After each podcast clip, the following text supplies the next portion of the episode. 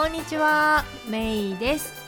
自分らしく夢を叶えるラジオ。この番組は自分の強みを生かして理想の働き方や生活スタイルを実現したいリスナーのあなたを応援する番組です。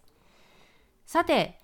1ヶ月前、えー、10月が始まった頃にね、今年はコロナの年でね、かなりイレギュラーだけれども、残り3ヶ月残ってますよと、ね、残り3ヶ月を充実させて、ね、えー、いい1年を締めくくろうみたいなお話をしたんですけど、あれから早いことで1ヶ月が経ちました。ね、どうだったでしょうか。私はね、自分でそういうふうに言ったこともあってか、えー、10月はすごく、えー、充実した1ヶ月になりました。具体的にはね、まず、えー、この番組でも、え、ご報告したようにロードトリップに行ってきましたよね、えー、カリフォルニアを縦断してきました。それからね、え読書とかを結構たくさんして、ね、読書の秋らしい、ね、今年は一年中読書の秋だったんじゃないかっていうぐらいね、えまあ家にいることが多かったので読書をたくさんしたっていうのもあります。それからあと、えハロウィンですね。今年はね、あのフランスとかドイツは今ロックダウンがまた始まっていてハロウィンがお祝いできなかったみたいですけど、えー、幸いサンディエゴは、えー、ロックダウンにはなっていないので、えー、ハロウィン。なんかね近所を歩く人はもうほとんど見なかったですね。だなんだけど、えー、子供たちが通ってる学校でねハロウィンのイベントがあったので結局そこに行きましたね。楽しかったです。なんかただのねあのはなんだろう。普段ならもっとこういろんなイベントイベントがあってるんだけども、まあ、今年はこういう状況なんで、えー、ワンウェイキャンディードライブといってこうなんだろう一方通行でねで車駐車場にいろんなデコレーションをした車とかディスプレイとかが並んでて1台ずつね。でトランクでトランクがいてそのトランクの中もディスプレイがされてていろんな例えばなんかトラックだったらジュラあの軽トラック軽トラックじゃないや。ピックアップトラックか、うん、ピックアップトラックだったらあのジュラシック・パークみたいになっててで、まあ、そこにいる人たちもジュラシック・パークの格好をしてたりとかあとなんかこうトランクが開いててなんかアロハみたいな感じで、えー、ハワイアンの感じになってたりとかえっ、ー、としてね。あのとかいろんなテーマがあってあのフローズンなんだっけ「アナ雪」っていうんですか日本語ではのテーマだったりとかいろんなテーマでなんかそのコスチュームだけじゃなくて車もデコレーションしてるみたいなそういうのがあってプラスえっ、ー、と、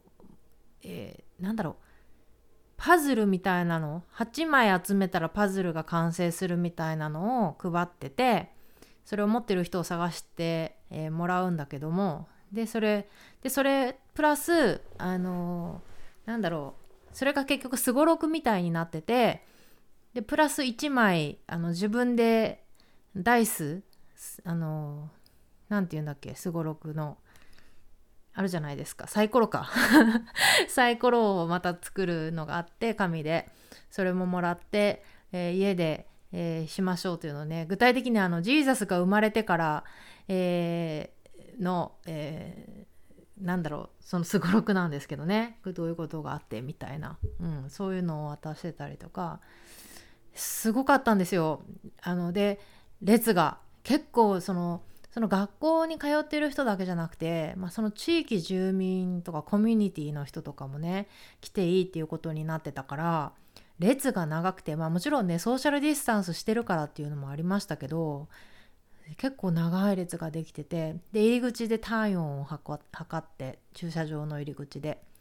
でそこからこう決まったルートを通って、えー、車1台1台訪問していくみたいな感じだったんですけどね、えー、楽しかったですね。だしなんかこうやっぱりいろんな知らない人のうちに行くのはちょっとためらわれるけどまあちょっと楽しみたいっていう人はねみんな来てたみたいですね。で驚いたのはねなんかミニョンみたいな服装をして全然中身が見えない人がいたんですけど娘があのキャンディーをもらった時に「Thank you, Miss Lowly」とか言ってなんか先生だったらしくって。そのこの格好でよくわかったねとか言って。先生も「You're welcome」とかなんとかってあのうちの娘の名前を呼んだりとかしてて「え、よくわかったね」とか言って。たら「うんいつもあの先生はミニョンのものを身につけてるから絶対そうだと思った」とか言ってすごいなとかって言ってたんですけど。うん、うん、そんな感じでね、えー、ハロウィンも楽しみましたし。そしてね旅行から帰ってきてもう一個、えー、今日お話しするのは、えー、サンディエゴのアジア映画祭 Asian Film Festival ですね。これ今日、え、今年が21回目にあたるんですけど、えー、それがあったので楽しみました。ね。今年はコロナだったので、えー、実際のなんだろう映画館での開催はなくてオンラインかあと駐車場で車に乗ってみるね。ドライブインティアターの形式の2種類だったんですけど私は家で、えー、オンラインの、えー、オンラインで、えー、見ました。1日1作品みたいな感じでね、えー合計7作品を見たので、え今日はその映画の話と映画を見て思ったことをちょっとお話ししてみようと思いますね結構これ話すの難しいなと思いながらもねでもまあせっかくなんでえー、話してみようと思います。まずはね、え、オープニングフィルムっていうのがあって、え、この映画祭は、えーと、10月の20 25から31日だったかな、えー、ハロウィンの日までって感じで毎日やってたんですけど。あでちなみにねそうそう今回この映画祭良かったなと思ったのはそのオンラインなんだけど見る時間っていうのはほとんど決まってなくてほとんどの映画においてそのアジア映画祭の期間中だったらいつでも見れるっていう風になってたんですよ。なんかそれも良かったなと思ってほら普通映画って何時何曜日の何時から始まりますって言ったらその時間に合わせていかないといけないじゃないですか。でもオンラインのアジアンフィルムフェスティバルは、えー、まあ、ほとんどの作品において、まあ、いつかそのチケットさえ買えばいつでも見れますよってなってて一部の作品はまあ多分著作権か何かの、えー、都合で、えー、この日だけしか見れませんとかこの期間、ね、あの3日間だとか4日間だとかそのアジア映画祭の期間中の中でも何日間っていうふうにあの期間が決められてたりとかあと人数制限があのなもうたくさんは見れないようになってたりとか、まあ、先着みたいな感じで買った人順みたいな感じで見れるようになってたりとかあとは地域ですねカリフォルニア内だったら OK とか、えー、サンディエゴ郡だったら OK とかいう風になってた作品もあったみたいですね。うん、なんか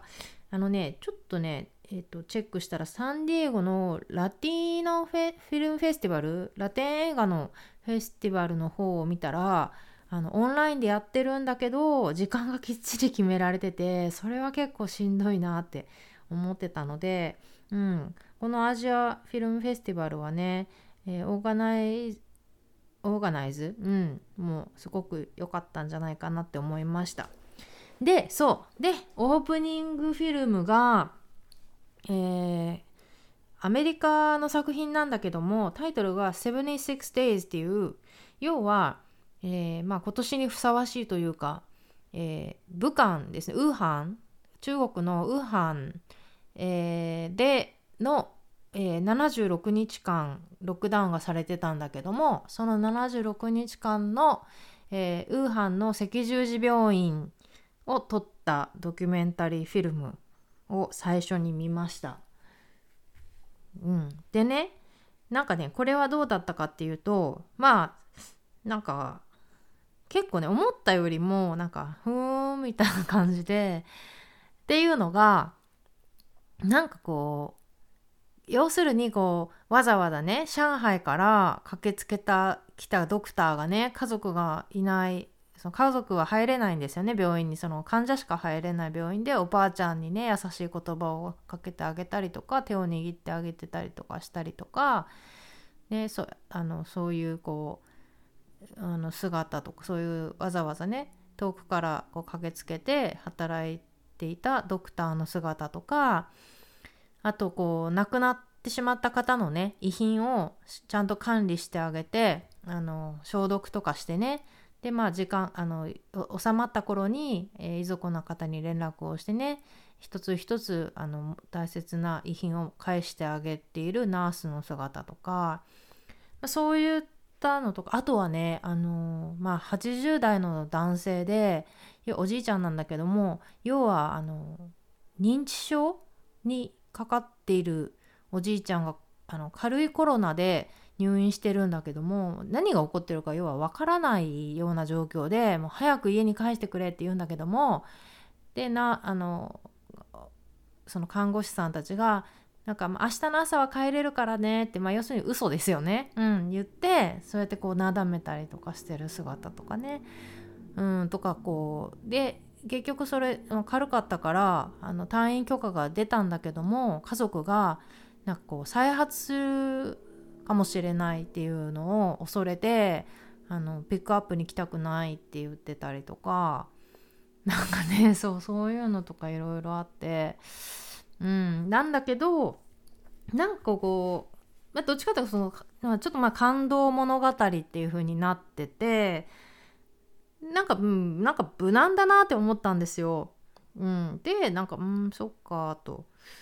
なんかこう注目すべき点がなんか思ったほどなかったなって思って。であのまあそのそういう映画を見たよっていうのを、えー、旦那さんにしたら中国の場合はやっぱりその中国共産党の力が強いから国にとってネガティブな印象がになっちゃうようなそういったあの映画は撮れないからまあちょっと共産党の息がかかってるのかもしれないねっていうようなことを言ってましたね。なるほどなと思って確かになんかそのそのウーハンの街の中のこうなんかもうこう割とこうなんだろう秩序というかねなんかそういうなんか無難な感じだったんですよ要するに。うん、なんかこうもっとこうなんかリアルなものが見えるかなと思ったけどなんかある意味リアルなんだろうけどある意味なんかこう見るとこがないというかうんなんかそういう印象でしたね。うん、それが1作品目。まあでもね、えー、今年にふさわしい作品ということで見させてもらいました。で次、えー、3, 3つ作品を紹介するんですけどこれなんか3つとも3つともなんかこうなんだろう関連してるというかなんかすごいそれを見見てすごい思うところがあったんでまずはどういう映画だったかっていうのをかいつまんで話しますね。まず、えー、アサシンスという名前のこれもアメリカの映画だったんですけど要は、えー、2017年に、えー、マレーシアのクアラルンプールで起きた、えー、北朝鮮のキム・ジョンナムさんっていうあのキム・ジョンイルさんのなんでさん付けなのか分かんないけど キム・ジョンイルのあの長男ですよねが殺害された事件について。でこの事件のことを知ってます？私ねなんかこうなんとなくしか知らなかったんだけど要はそれ亡くな殺されて、えー、キム・ジョンナムが殺されてでそれで、えー、捕まった容疑者として捕まった2人の女の子がいたんですね。で1人は、えー、インドネシア籍の女の子でもう一人はベトナム籍の女の子だったんですよ。でしかもそのベトナム籍の女の子はあの胸に LOL って書いてある T シャツを着てたっていう人を殺しに行く時にそういう服着るみたいな感じなわけですよだから怪しいってこう普通なら思うわけですよね。であのまあそれをこ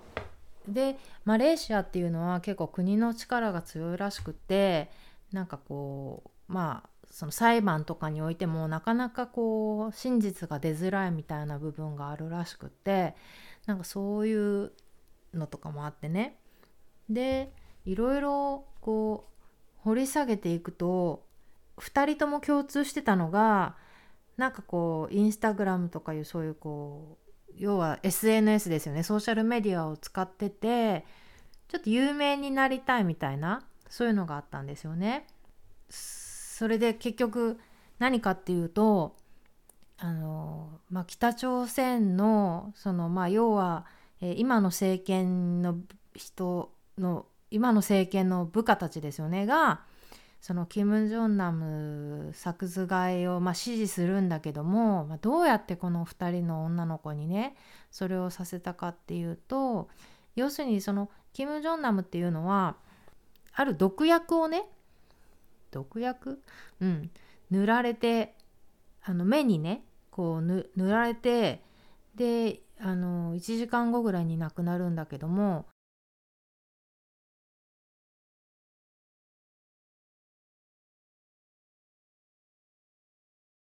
要はねこの2人の女の子別々なんですよ。別々のそれぞれあのハノイとジャカルタなんだけどもそこであのまあその北朝鮮の人だったりまあそうじゃない人だったりするんだけど要はこういうふうに言うんですよ。あの日本でいうドッキリみたいな番組あるじゃないですか。あれ日本のそのドッキリの番組で使いたいその映像を撮影したいからその女優になってくれないかっていうふうに声をかけるんですね。で、えー、自分のボスその日本人のディレクターがいて彼がお金を払ってくれるから、ドッキリをの女優になってくれっていうふうに言うんですよ。で2人ともそれで、まあ、今そういうね YouTube とかでもそういうのが結構合ってるあのそういう番組をやってるらしくてそれでまああの女の子たちもそれに乗ってお金をもらいながら実際にまあいろんなそういうこうビデオあのドッキリのプランクって英語で言いますけどそういうビデオを撮るんですよね。で、えー、そのうちの一つが手にベビーローションを塗ってそれをこう知らない人のにこうな目隠しをして目に塗るっていう。で「ああごめんなさい」みたいな。そうそういうこうドッキリプランクをするんだけども。ででだんだんそれがエスカレートしてきて、えー、今度の収録は、えー、クアダルンプールになりましてて今度そのマレーシアに飛行機代出して連れてってで実際そこでも無難に、えー、ドッキリの映像を撮るんですよね。でえっ、とで結局でもそれをなんかもう本番みたいな感じで、今日のドッキリの今日撮るドッキリはすごい大事なあの YouTube にも載せるすごいあの大事なあの動画だからあのミスしないようにみたいな感じでそうそれで2人の女の子が、えー、その人を殺害するということを知らずにで手にその何て言うのか V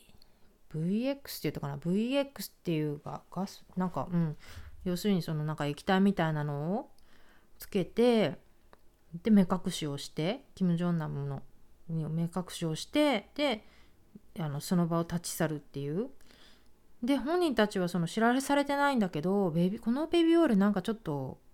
なんか臭いなみたいになって2人ともトイレに行って手を洗うんだけどうんなんかそういうあれでね。で結局マレーシアっていうのはこれもちょっとびっくりだったんだけどマレーシアって北朝鮮と国交があってまともにそのお互いの国にあの大使館みたいなのがあってで、まあ、そういう関係があるもんだからマレーシアの政府もその北朝鮮のその幹部がやってたことなんですね。そのあの1人容疑者8人いてそのうちの1人が科学者なんですよね。でその人があの北朝鮮の大使館のペイロールに乗ってたらしくってなんだけどもうその犯行が起こったすぐそのまま空港からえー、いろんな国を経由して北朝鮮に戻ってるんですよね。だけど結局マレーシアはそっちの方はかばってこの2人に罪を、えー、なすりつけようとするんですよね。うん。でこれまたちょっと大変だったのがマレーシアっていうのは人を殺害したっていうので有罪になるともう必ず死刑になっちゃうっていうのでうんそうそう。それでなんかえーって感じでどうなるんだろうって思ってたんだけど結局でどうなったかっていうのがあの知りたいと思うから話しちゃうと、えー、まず、えー、2年結局そのまま2年この女の子2人は、えー、拘置所というのかなに、えー、入れられて裁判がこう続いていくんだけどももうその検察の方がもう最初のその2年間はずっともうもうあなたたちはもう有罪だからみたいな感じでその裁判ああの弁護士の方がねどんなにこう擁護しようとしても、まあ、全然話を聞いてもらうようなないような状況だったんだけども2年経ってインドネシアの政府がマレーシアに圧力をかけたんですよ。それで結局そのインドネシア籍の女の子は、えー、ある日突然検察が検察の方がこれ以上はあのもうあの捜査はしないことにしましたっていうので釈放されるんですね。たら今度はこのベトナム籍の子が残されてこの子の方はそのまま審理が続きますみたいになって残されちゃってっていうのもやっぱりベトナムっていうのは共産国で北朝鮮とも多少関係があるっていうのでね。うんなんかそういうことになっちゃうらしいんですけど。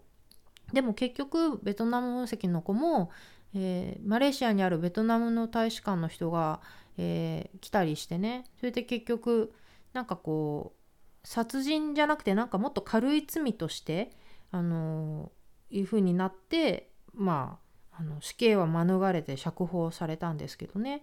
うん、なんだけどで結局そのあのベトナムの子とかもあのそれですごくこうメディアに注目されるんですよね。で、まあ、本人はこう手を振ったりしてなんか「I'm fine」とかって言って「なんか Thank you for your support」みたいなことを言ってるんだけども結局でも国に帰ったらすごいバッシングで何勘違いしてるんだみたいな。うん、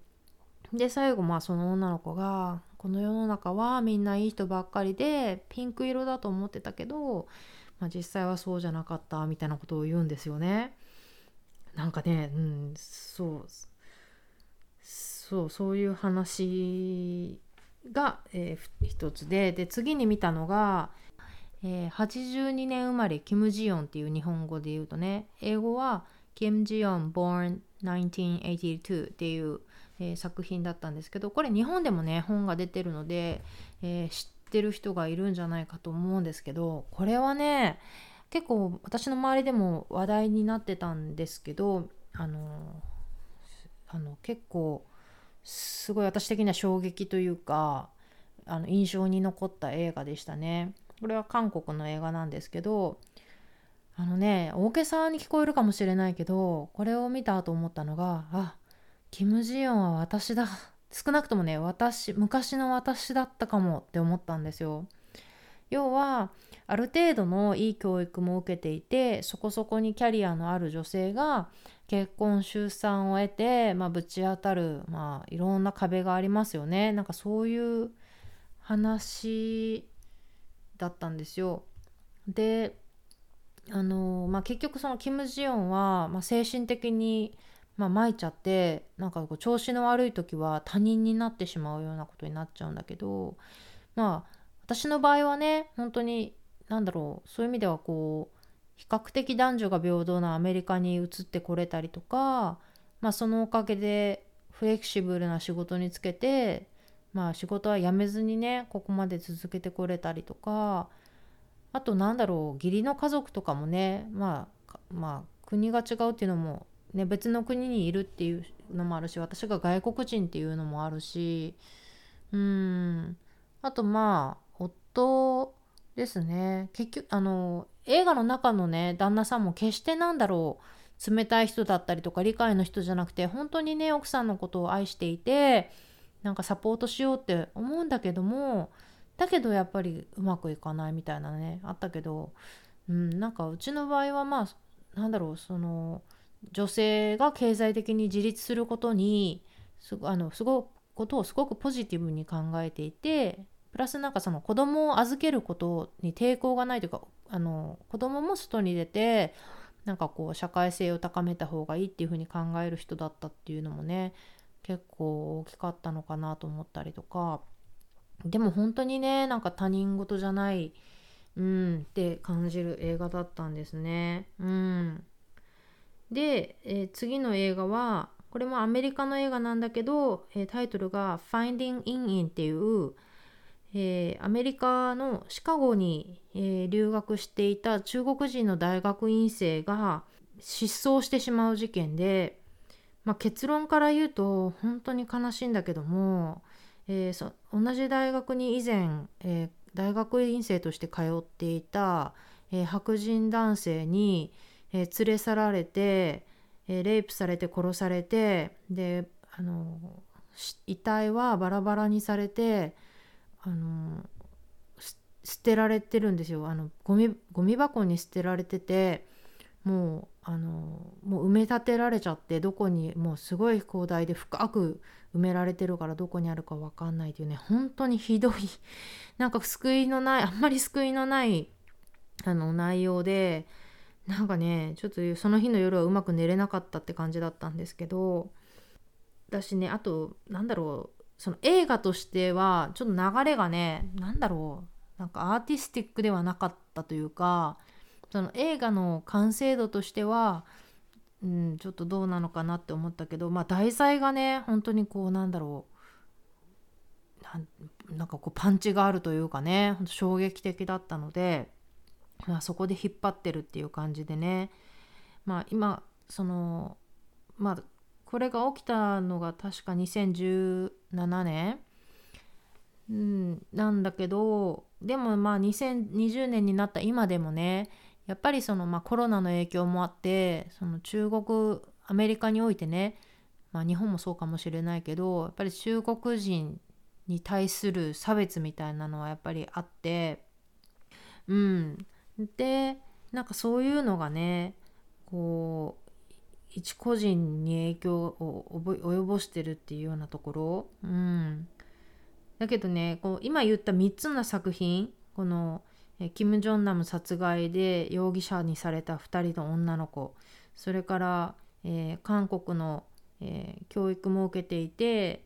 ある程度のキャリアもあった、えー、女性。それから、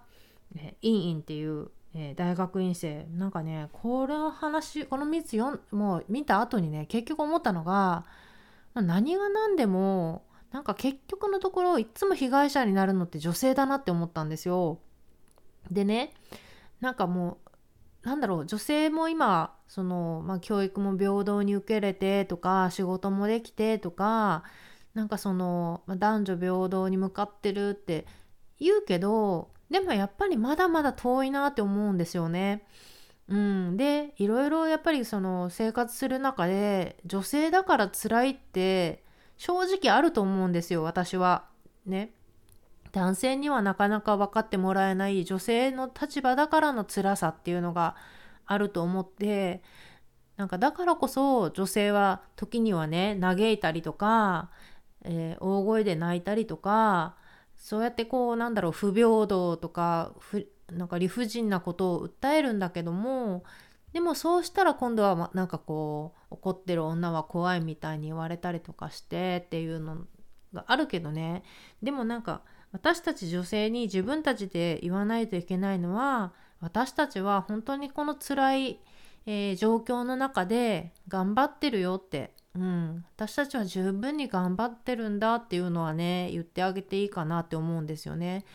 なんかだからってこう被害者意識をなんだろう被害者ぶる必要は全然ないと思うんですよね。なんかこう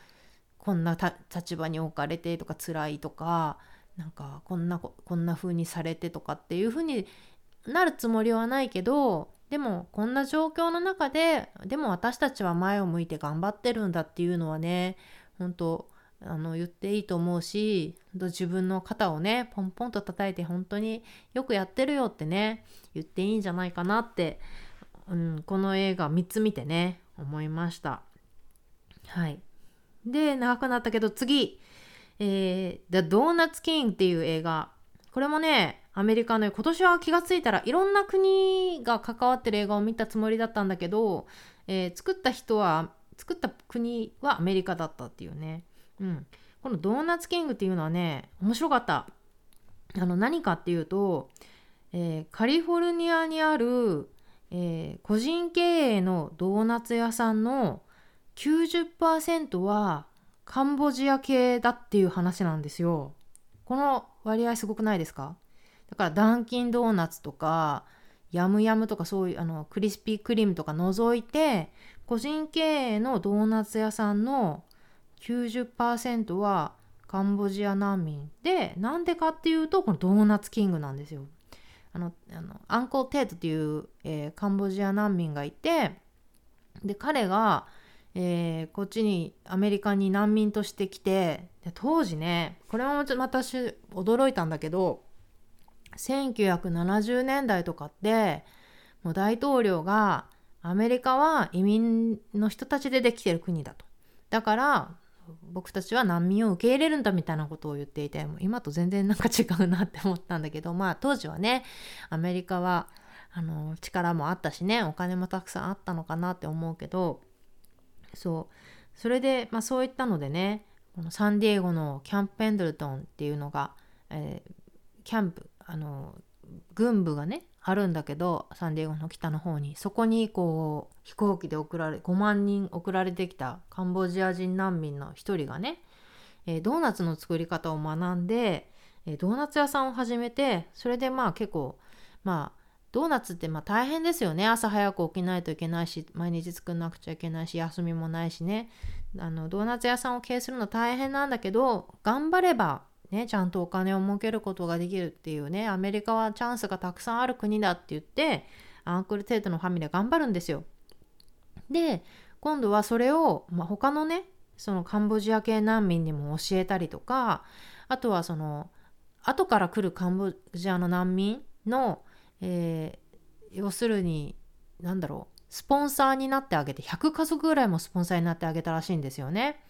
でまあその経済的とかまあまあ、精神的なサポートをしながらそのドーナツビジネスを教えてね。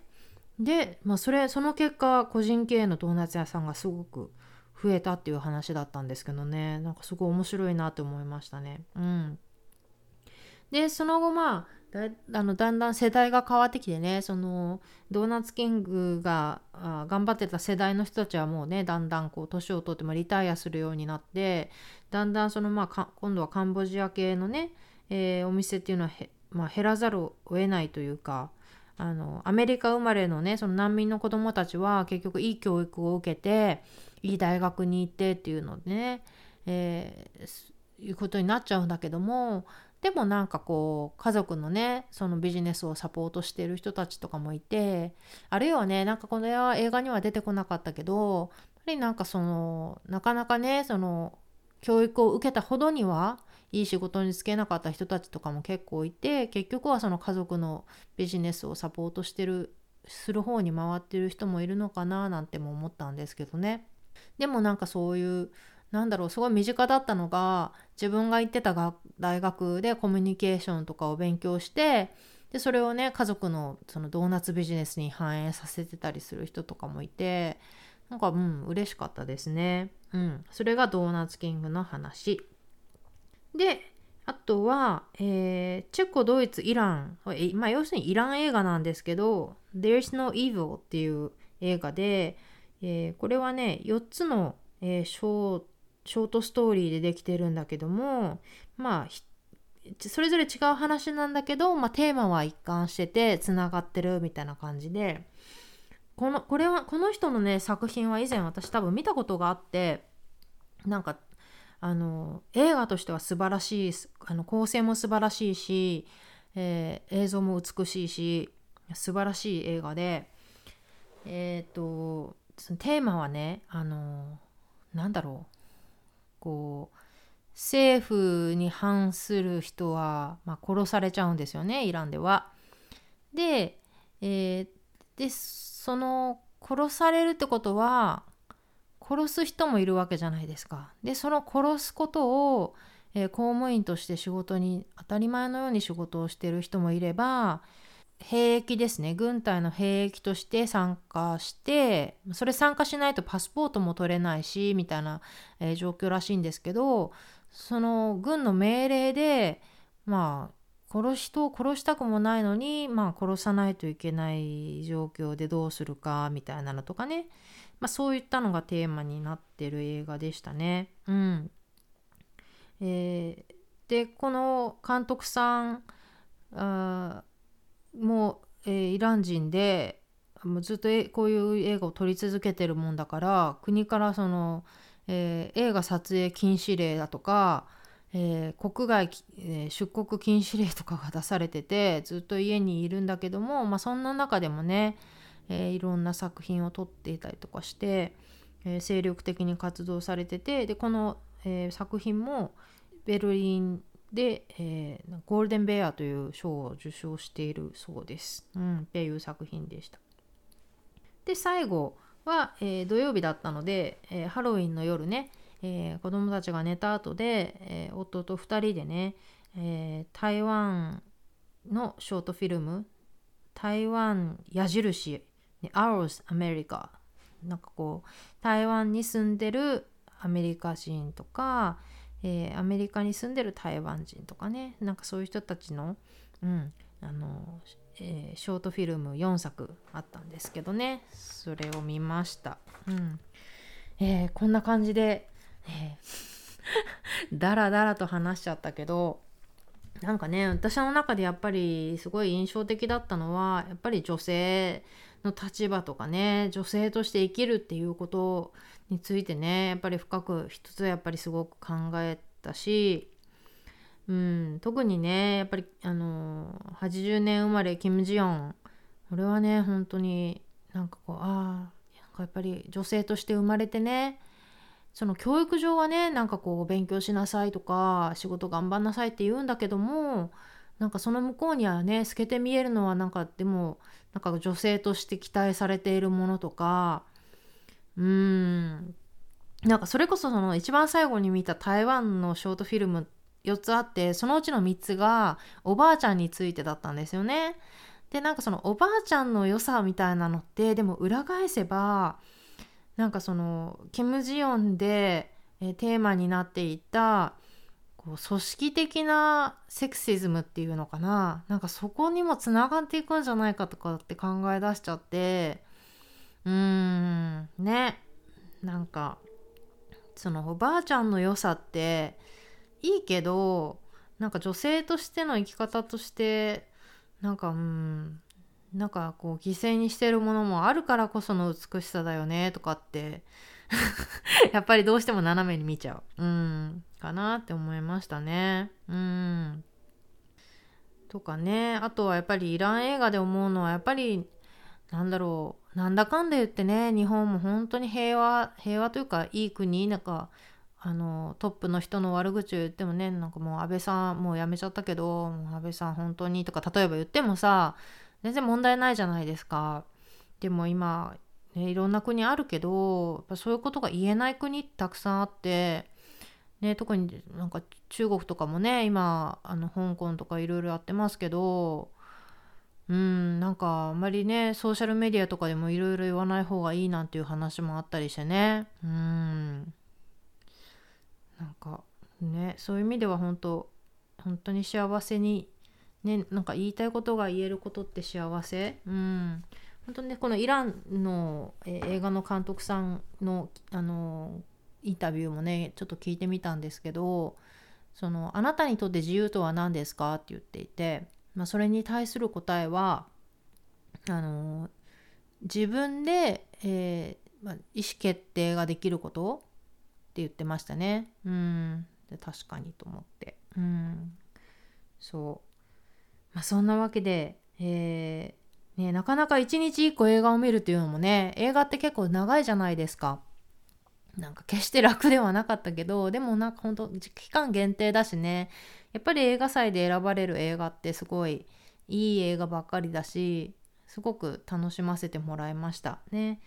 なんか今の時期だからこそ本当にこう別に場所を問わずに映画祭だったらどこでも結構見れたりするみたいなのであのチェックしてみたら面白いかなと思いました。あ最後に1個忘れる前にねそのドーナツキングの映画を見て私もその、えー、カンボジア系の方がされてるドーナツ屋さんをサポートしようと思って、えー、ネットでなんかうちの近くにあるドーナツ屋さんを検索してみたんですよね。たらうち大体周りにあるのって要はチェーン店だったんですけどあのまあそれ以外でね近くにある個人経営のドーナツ屋さんを探して行ってみたんですよ。ただなんか中国系のこうあの飾りが飾っててで、まあ、カンボジア系もねこの映画を見たら結構あの中華系が多いっていうのが分かったんだけどもでもなんか違うなと思ってでもお店の人に「もしかしてカンボジア系ですか?」って聞いたら「いや中国人です」って言ってて やっぱりそうかと思って そうそうもう一軒ねあるからそっちはカンボジア系かなとかって思いながらうんであの試してみようと思うんですけどね。えー、というわけで、えー、今日は、えー、サンディエゴアジア映画祭についてお話してみました。自分らしく夢を叶える今回の番組いかがでしたか？気に入っていただけたら購読ボタンを押していただきお友達にもおすすめしてくださいね。iTunes でのレビューも大歓迎です。自分らしく夢を叶えるウェブサイトでは今回の内容はもちろん私の日々の活動や他にも元気の出て役立つコンテンツをお届けしています。メイの夢を叶えるメルマガとともにぜひチェックしてみてくださいね。それでは次回もお楽しみに Have a great day! Bye!